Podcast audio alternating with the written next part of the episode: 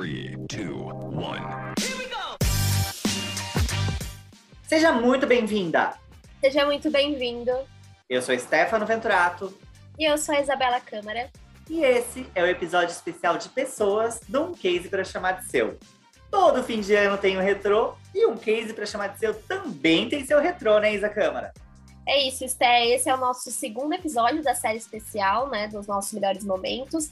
E se você não escutou o último, que foi sobre clientes e receitas, dá uma olhadinha lá depois que acabar esse episódio, porque também tem muita coisa interessante, tem muito insight bacana. E como o Esté já deu spoiler, hoje a gente vai falar sobre o grande ativo aí, o famoso grande ativo das organizações, que são as pessoas. Eu acho que ficou claro para todo mundo, é um consenso, que principalmente durante a pandemia, a área de pessoas, né, os colaboradores, é, eles foram a chave ali do sucesso, a chave para a transformação digital também das empresas. E a gente sabe ali que se não fossem colaboradores, não fossem colaboradores engajados, as empresas elas não teriam sido tão resilientes quanto elas foram. A gente sabe que muita coisa aconteceu nos últimos meses, muita coisa se transformou. E, e assim, longe de mim falar que a pandemia foi boa, ela foi péssima, mas é fato que, que as empresas conseguiram passar aí por esse período é, de uma forma muito melhor do que elas imaginaram. Uma pesquisa, um levantamento inédito que a gente conduziu aí, que o nosso Comitê Estratégico de Gestão de Pessoas conduziu, é, descobriu aí que 77% dos CEOs brasileiros é, constataram que os resultados das suas companhias foram melhores do que os esperados. E pasme, né? Pasme, até que o funcionamento do trabalho remoto foi um sucesso. Acho que isso ficou. Isso nos dá várias respostas aí, né, Isa? Isso mostra que é exatamente como você falou. A gente não vai ser maluco de falar bem do que aconteceu, falar bem da pandemia. Mas é um fato que ela acelerou algumas mudanças e essas mudanças se mostraram bem positivas, principalmente no que diz respeito à pessoa. É isso, Esté, acelerou muitas coisas e é exatamente sobre isso que a gente vai falar agora com o Gabriel Engel, que é fundador da Rocket Chat. A gente também quer chamar o Bruno Ortolani, que é gerente de 4Ps da HP, e o Luiz França, que é head de RH da COTSA nas Américas.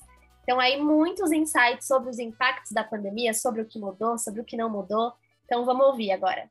Então, acho que o, o, o modelo de trabalho que, tá, que veio para ficar é o, é o híbrido. Eu acho que nunca mais vai voltar o escritório a ser, espero que nunca mais volte, eu realmente acredito voltar, a ser o lugar que todo mundo se encontra das nove às cinco todos os dias e, e, e é lá que faz o trabalho. Mas o escritório tem que ser o, ponto de encontro, assim, da galera. Pô, trabalhar duas vezes por semana no escritório, ter um dia que a galera se encontra no escritório, os times. O escritório tem um valor grande relacionado à cultura, né? Talvez acho que o escritório tenha mudado enquanto o lugar de trabalho para ser o lugar onde a gente constrói e consolida a cultura corporativa e o nosso entendimento é que ele seja realmente um ambiente de colaboração. Não faz sentido mais hoje você pegar seu carro, gastar duas, três horas em trânsito para você ir para o escritório para você ficar em call o dia inteiro. Assim, na verdade, gente, a sociedade transformou. O cliente transformou, nós todos nos transformamos. Se a gente profissionalmente não virar digital, alguma coisa está errada, porque todo o trabalho que é feito em qualquer organização vai poder prestar serviço na sociedade, né? A razão social, a razão de existir das empresas mudou. Então, nós estamos aqui para entregar empresas que realmente estejam conectadas com o ecossistema e que a sociedade queira sustentá-las dentro desse arcabouço do ecossistema. Né? Então, eu olho para esses elementos também. Então, adoro o digital quando o digital vem para tirar do humano aquilo que é desumano, para deixar que o humano seja humano de verdade, né? Muito bem, por tudo que a gente ouviu, acho que ficou bem claro que o contexto, a rotina, a relação do trabalhador, do, do colaborador com o escritório, com o trabalho mudou. Isso aí é uma discussão que já vem passando há muito tempo aí, tanto nos nossos eventos, não poderia ficar de fora do nosso podcast. E quando a gente fala em futuro do trabalho, especialmente neste momento, é impossível a gente não falar de trabalho híbrido. Uma tendência que não é nova, mas, como a Isa falou no começo do nosso episódio, foi muito acelerada.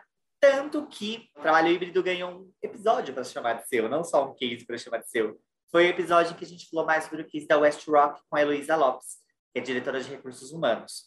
Vamos dar uma olhada um pouquinho no que a Heloísa contou sobre o case da West Rock e a trajetória de virada para o Anywhere Office. era visível que a forma de trabalho já estava mudando, né? Isso a gente, como eu comentei, falava uns cinco anos atrás já. E o que, que era essa forma de trabalho que estava mudando? É de, primeiro, você não ter mais aquela separação entre vida pessoal e vida profissional. Porque as pessoas começaram a perceber que já precisava de uma flexibilidade seja para parar no meio do dia para pegar o filho na escola e voltar para o escritório, seja para trabalhar alguns dias de casa, seja para trabalhar em outros é, lugares, né? Que era o que a gente falava muito. Eu, na época, estava aqui com o time do Brasil e eu fazia muito evento, a gente viajava muito. Eu falo que uns 20, 30% do meu tempo, em alguns meses, eu trabalhava do aeroporto né? E o conceito do HP One Life era isso, era ter tecnologias e ter uma tecnologia, né, ter os equipamentos para permitir que os funcionários pudessem trabalhar de qualquer lugar, né, com a mesma produtividade, com a mesma qualidade.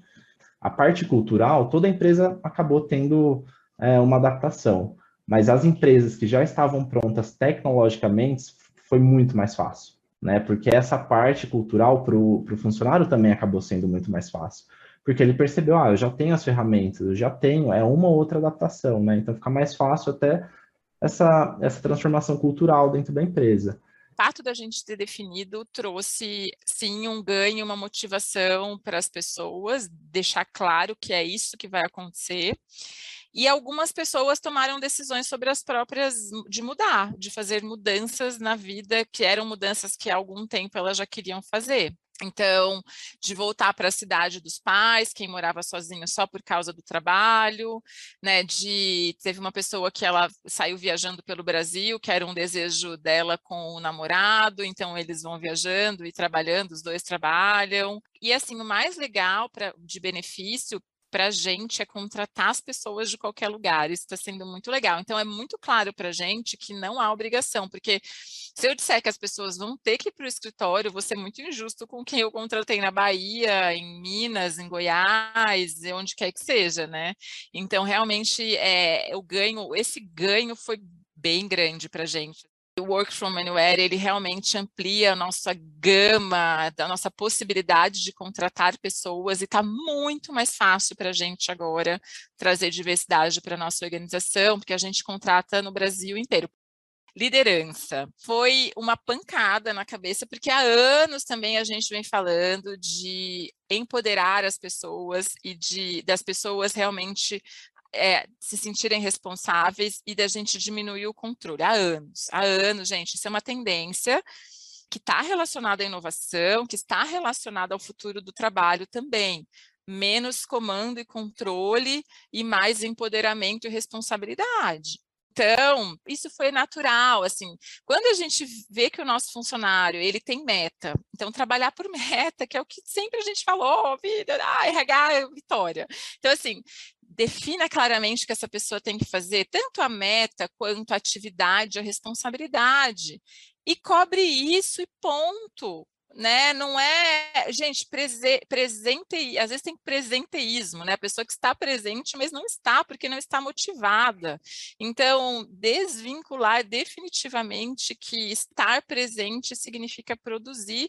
A gente tem que aproveitar que tem muita coisa nova vindo, tem muita tecnologia que vai, vai ajudar né, tanto a empresa quanto os funcionários nessa adaptação, e não só na adaptação do NR Office, mas em qualquer tipo de adaptação. Caso decida fazer alguma coisa diferente, ouvir os funcionários. Então, é, a gente começou com uma pesquisa, essa pesquisa foi reveladora para a gente, e a gente incluiu várias questões nessa, nessa pesquisa relacionadas a, ao que eles gostariam, o que seria melhor, por quê, Há questões culturais da organização que, do ponto de vista deles, poderia ser afetada, porque há questões relacionadas a clientes externos, há questões relacionadas a interno, produtividade. Então, eu acho que ouvir o funcionário e aí desenhar o que você é, quer para a sua organização. Então, de tudo que a gente já falou aqui, de tudo que a gente escutou nesse case da West Rock, é, eu acho que uma coisa também que fica clara é que a gente tem ainda muita coisa para fazer, é ainda preciso investir, né, para que esse trabalho em qualquer lugar seja produtivo, seja seguro tanto para o colaborador como para as empresas. Então, garantir uma boa infraestrutura, equipamentos de qualidade, cibersegurança, é, eu acho que são tarefas que, que vão exigir esforços não só das áreas de TI, mas também dos líderes das organizações. Então, uma dica aí para você que está se aventurando aí nesse caminho do Anywhere Office, do escritório em qualquer lugar, a gente tem um e-book em parceria com a HP, o Anywhere Office, o futuro do trabalho, o papel estratégico do TI, que eu acho que vai ajudar bastante vocês a se aprofundarem mais nessa questão dos equipamentos de cibersegurança, a importância de toda essa infraestrutura para viabilizar né, esse trabalho remoto. A gente também tem um em parceria com a Microsoft, que também ajuda aí nessa jornada. E mais um também focado é, na gestão ali de escritórios do futuro, em parceria com a Desco, Todos eles estão lá no Anshan Connect, então vale dar uma olhada aí que você vai encontrar muita coisa bacana. Então, depois que acabar esse episódio, escuta aqui é, até o final e depois você dá uma olhada lá no Anshan Connect. Perfeito, Isa. E aí, até já falando sobre se aventurar no futuro, se aventurar nesse, nesse novo contexto, é impossível a gente não falar sobre as discussões que norteiam o futuro das pessoas mais uma vez, não vamos cair no, no, clichê aqui de falar que a pandemia fomentou algumas discussões, essas discussões já eram levantadas nos últimos tempos, já são protagonistas de muitas das interações da Anshan, mas é essencial a gente falar sobre diversidade, inclusão, propósito e coerência, especialmente dentro das nossas discussões. É um assunto que eu gosto muito, sei que Isa gosta bastante também, e foi muito por isso que a gente trouxe Lucas Fajardo, que é head de comunicação dos consumidores líder de diversidade LGBTQIA+, da Avon, e Gabriela Augusto, que é fundadora da Transcendemos, e também a Mariana Teixeira, da Publicis. Eles trouxeram vários insights super interessantes sobre diversidade e propósito. Você vai conferir um pouquinho agora comigo. Diversidade é, é uma questão social também que a gente precisa fazer essas movimentações positivas para ter equidade na sociedade, mas ao mesmo tempo, do ponto de vista corporativo de negócio, você ter uma visão míope à diversidade é você estar tá tendo uma visão míope à demanda e ao negócio. Porque, assim, se a sua empresa atende uma diversidade de clientes, é importante que essa diversidade de clientes esteja representada ali nas equipes que vão criar essas soluções. Né? Como criar uma solução para pessoas negras ou pessoas LGBTs sem ter essas pessoas negras e LGBTs nos nossos times.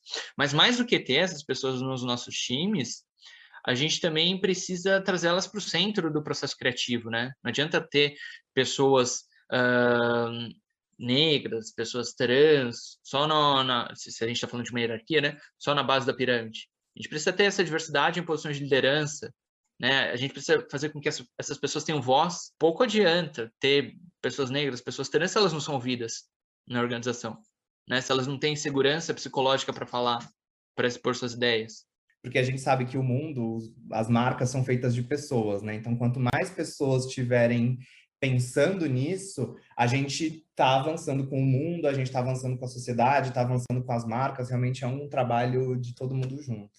Porque a liderança precisa, é o tal do, do dar o exemplo. A liderança precisa reforçar suas ferramentas, preparar essas pessoas para serem mais do que a gente espera que elas sejam, mais daquilo que está correlacionado com a nossa identidade, e guiando essas pessoas para essa missão, para essa visão, para esse propósito, para essa razão de existir que a gente tem como organização.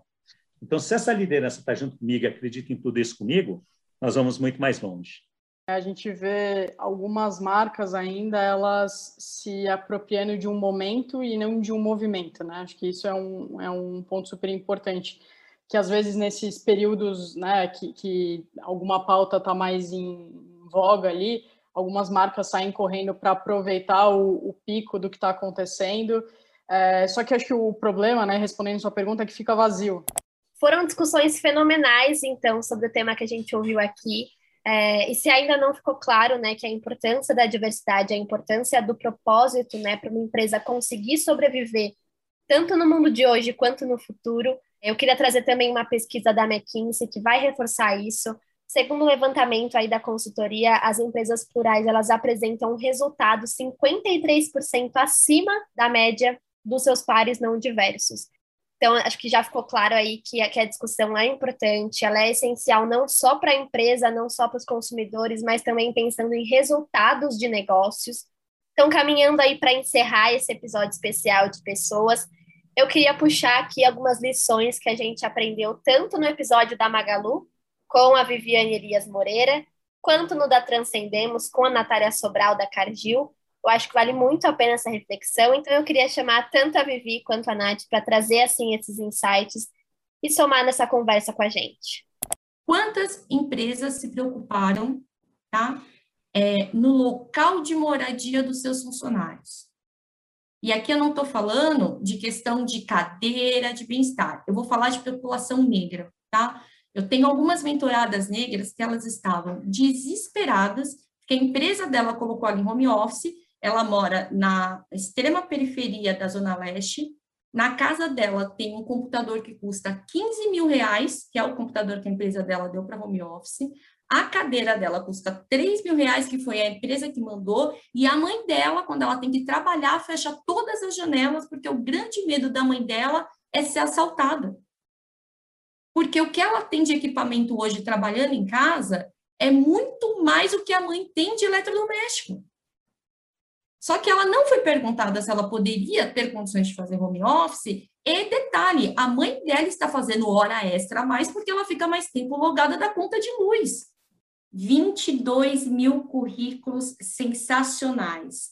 A partir desse momento, quem falar que não existem pessoas negras, pretas, capacitadas ou com skills para ocupar posição de liderança, eu vou jogar esse número de 22 mil currículos na cara da pessoa.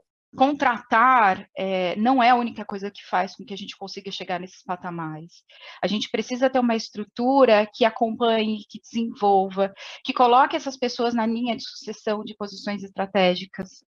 É isso, Isa. É, não foi só nesses episódios que a gente falou sobre pessoas, afinal, somos pessoas fazendo um podcast para pessoas que vai ser ouvido por pessoas. Então, é, foi essencial a gente falar muito sobre pessoas em vários dos nossos episódios. Então, já fica a dica para vocês procurarem, ouvirem, fazerem uma maratona aí de um case para chamar de seu nos próximos tempos, para vocês terem mais insights ainda sobre algumas das ideias do nosso time aqui de especialistas e cases sobre pessoas. É muito importante a gente reforçar que esses são os nossos episódios especiais. Em 2022, a Anshan vem cheia de novidades aqui no mundo dos podcasts ainda. Então, fiquem de olho aqui no nosso feed, porque a gente tem mais um episódio especial ainda para falar sobre inovação. Mas a gente também quer ouvir um pouco mais sobre vocês, sobre ideias, sobre uh, feedback, sobre o que vocês querem ouvir nos podcasts da Anshan Brasil em 2022.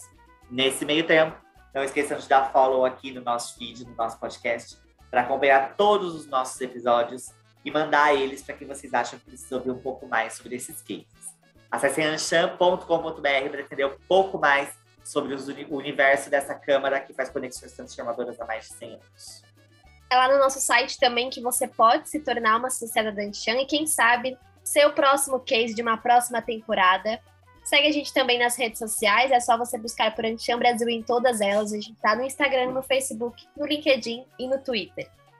Encerrando então essa temporada, como o Steph falou, a gente quer escutar vocês que nos acompanharam. É super importante ter esse feedback e entender quais são as discussões aí que vocês querem que, que permeiem os podcasts da Anticham Brasil. Então a gente quer saber sua opinião. Manda lá sua sugestão, seu comentário para podcast.anchambrasil.com.br. Eu sou a Isabela Câmara. Eu sou Stefano Venturato. E a gente se encontra na próxima temporada. Tchau! Esse episódio foi idealizado pela Ancham Brasil, com Guilherme Domingues, Tisha Kaiser e Rafael Clemente na edição e captação, Camila Zarzur, Herbert Barlow, Nicole Dias e Victoria Ferrari na produção.